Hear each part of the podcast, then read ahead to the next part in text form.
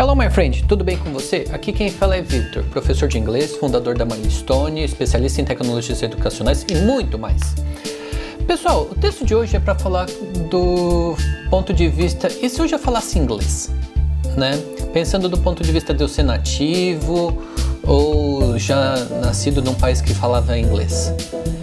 Eu paro para pensar e dizer assim que com os meus alunos a habilidades são superpoderes. É um jeito de explicar para eles como eles podem ter características assim ou assado, que faz com que eles possam se identificar como habilidosos ou não, que são superpoderes que eles vão adquirindo com o tempo. É uma boa analogia e funciona muito bem, né? Eu lembro muito bem desse exemplo de um aluno meu que ele gostava de conversar na, no meio da aula e ele conseguia tirar boas notas e eu não conseguia pedir para ele me ajudar ao ponto que eu falei para ele assim que o superpoder dele era poder falar e escutar ao mesmo tempo.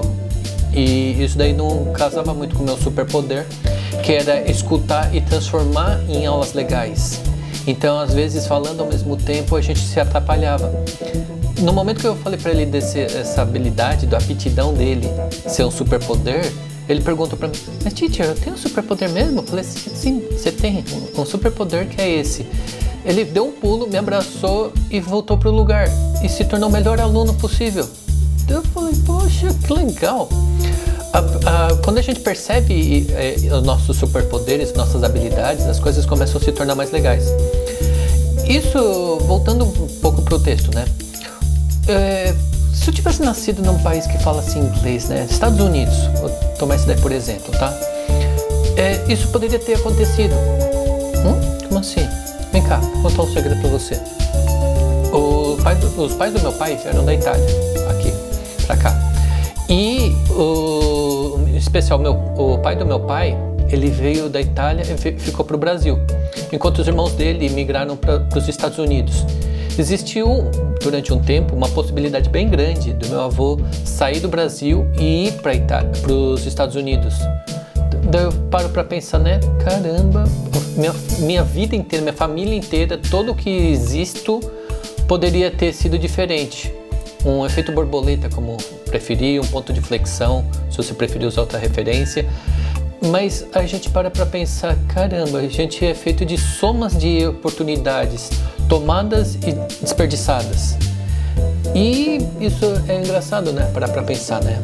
Como os meus primos que eu conheci lá nos Estados Unidos, dois deles são professores. Então pensei, será que eu seria professor?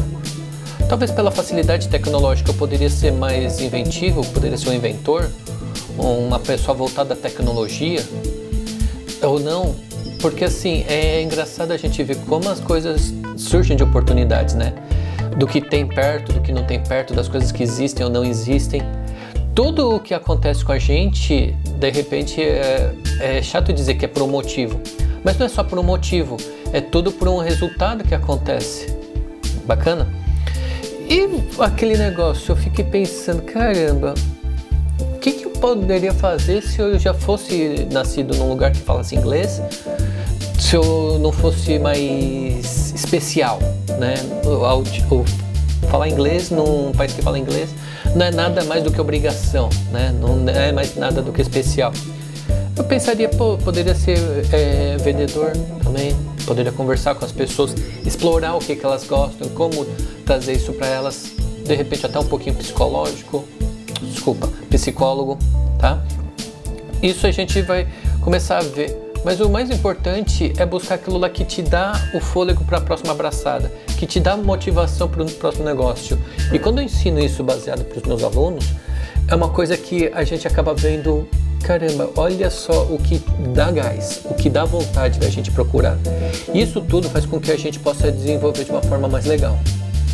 Continuando o que eu pensei aqui, é de, de a gente pensar o que mais a gente pode procurar? Ou como mais, né? O fato da gente falar inglês, a gente pode olhar para o mundo inteiro e ver onde que tem um mercado mais competitivo, onde que tem mais empresas, mais startups, mais tecnologias, mais inovação.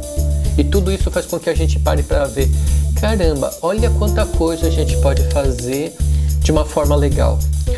Uma, outro ponto que é bem interessante a gente ter em mente é pensar no seguinte: É, onde que tem maior concorrência pela vida? Né? É no oceano ou na terra? Você já parou para pensar nisso? Conversando com uma bióloga, ela me contou assim que no mar existe muito mais é, agressividade, né? mais inimigos naturais do que dentro é, em cima da terra. Você fala assim, caramba, por que será? Porque a gente é, aqui em cima da terra a gente tem poucos predadores. Agora dentro do oceano é muito congestionado, tem muita coisa uh, caçando e sendo caçada.